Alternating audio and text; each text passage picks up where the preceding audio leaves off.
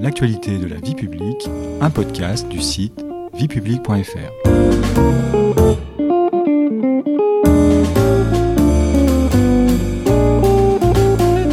Bonjour à tous, bonjour Stéphanie. Bonjour Patrice. Le 24 septembre 2023 ont lieu les élections sénatoriales, à l'occasion desquelles la moitié des sièges de la Chambre haute du Parlement sera renouvelée.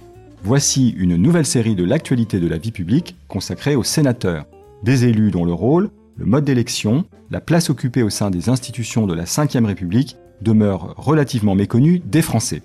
Au sommaire de ce second épisode, qui sont nos sénateurs? Stéphanie, commençons ce portrait robot des sénateurs par le cumul des mandats. Les sénateurs peuvent-ils cumuler plusieurs fonctions politiques ou mandats, ou doivent-ils se consacrer à 100% à leur mandat de parlementaire?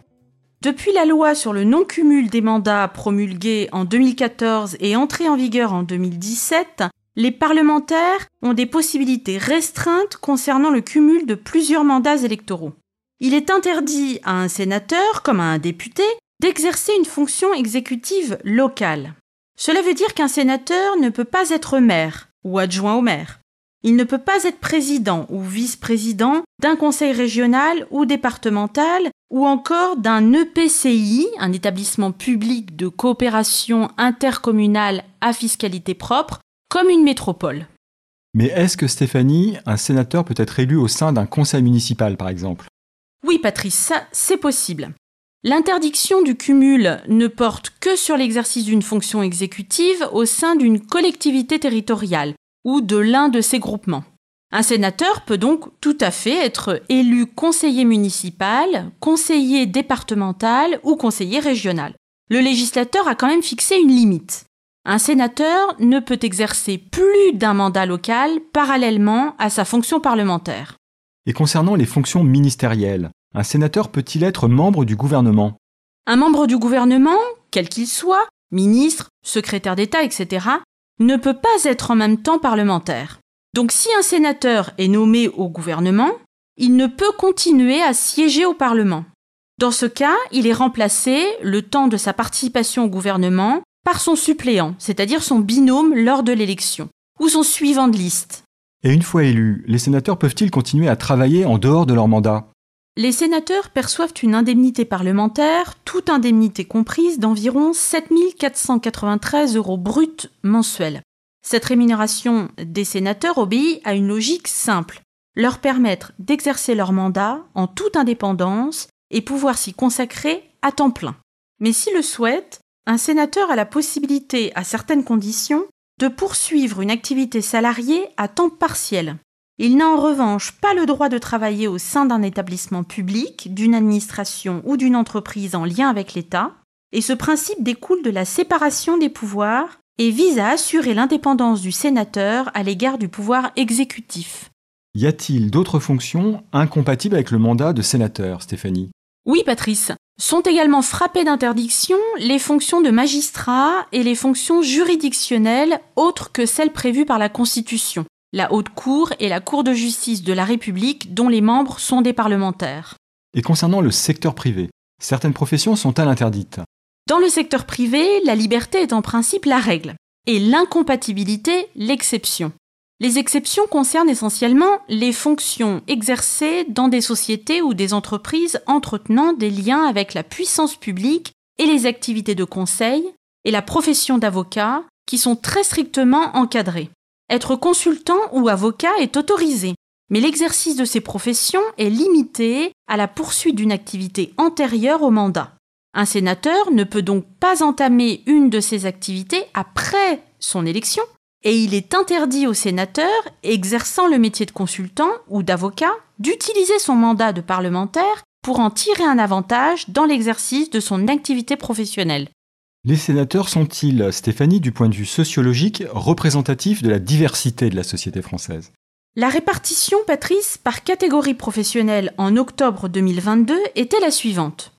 Le plus gros contingent est celui des salariés, 28,5% essentiellement des cadres, suivi des professions judiciaires et libérales, 15,2%, des fonctionnaires, hors enseignants, en majorité issus de la haute fonction publique, 13,6%, des enseignants, 13,2%, et des professions médicales 4,6%.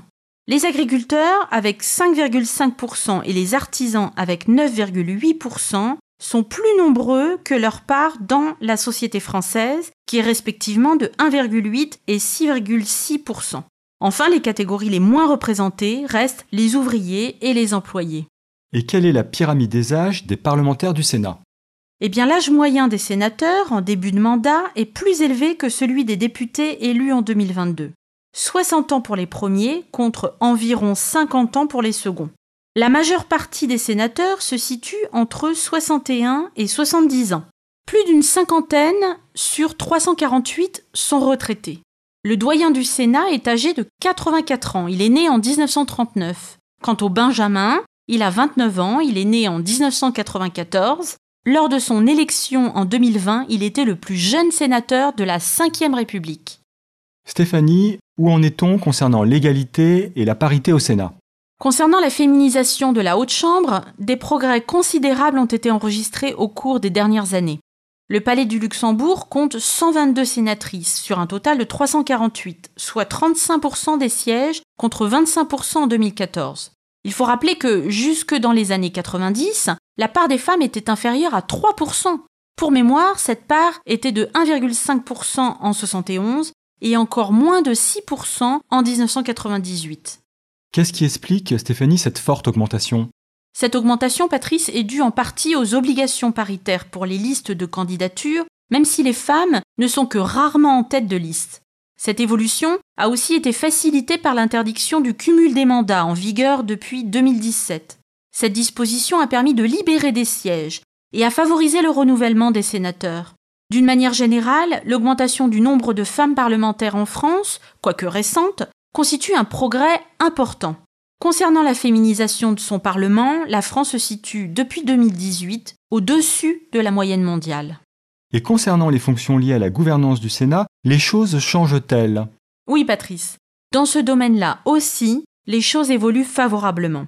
Les organes exécutifs du Sénat, c'est-à-dire les postes de pouvoir, deviennent également paritaires. En 2022, sur 8 postes de vice-président, 4 sont occupés par des femmes. En revanche, contrairement à l'Assemblée nationale, qui a porté une femme à sa tête pour la première fois lors des dernières élections législatives en 2022, la présidence du Sénat n'a jamais été occupée par une femme.